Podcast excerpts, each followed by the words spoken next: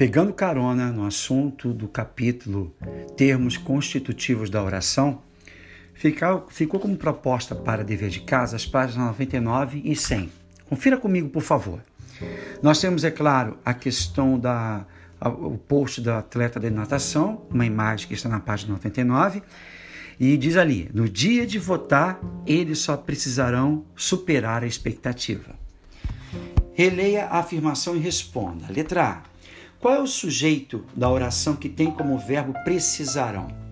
Se você reparar bem, é o pronome eles, que representa as pessoas com deficiências físicas. E B. Qual é a função sintática do segmento em amarelo?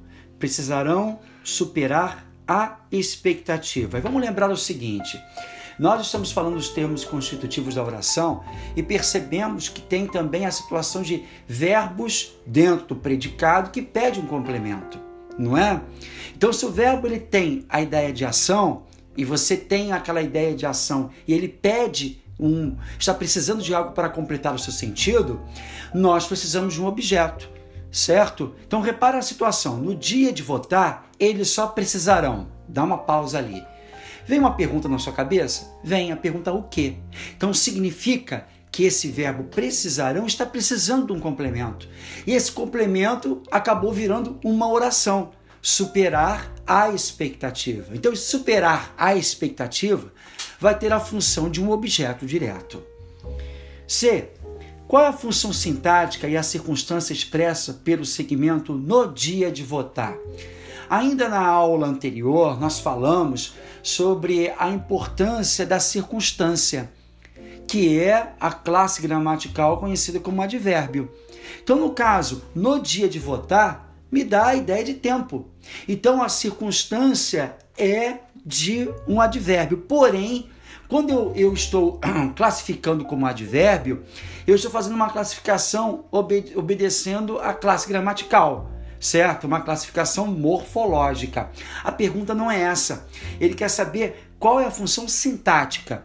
O advérbio dentro da oração, a sua função sintática vai ser de um adjunto adverbial e vai estar tá modificando qual qual elemento. Aí eu volto ao advérbio em si.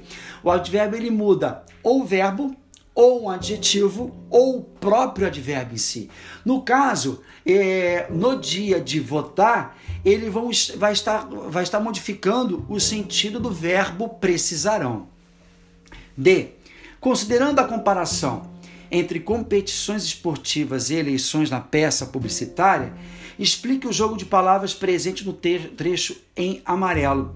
É uma comparação, né? Em competições, os atletas com deficiência superam dificuldades e muitas vezes as expectativas que criam por resultados.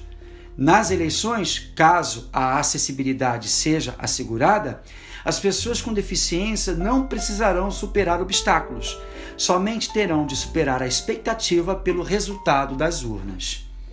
Segundo, releia agora a afirmação da postagem: no dia de votar, vamos transformar a dificuldade em facilidade.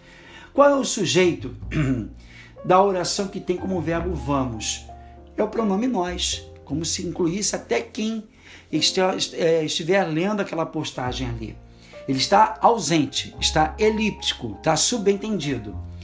Ele representa quem ou o que. É, não está representando todos nós, não apenas as pessoas que têm deficiência física. B.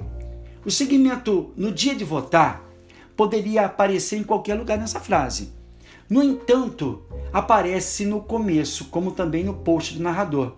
Você consegue imaginar o porquê dessa opção de quem produziu a campanha? É para dar uma ênfase no enunciado, em que tipo de, de, de situação aquilo vai acontecer. C. Qual ideia é trabalhada no segmento em amarelo no post da tenista, certo?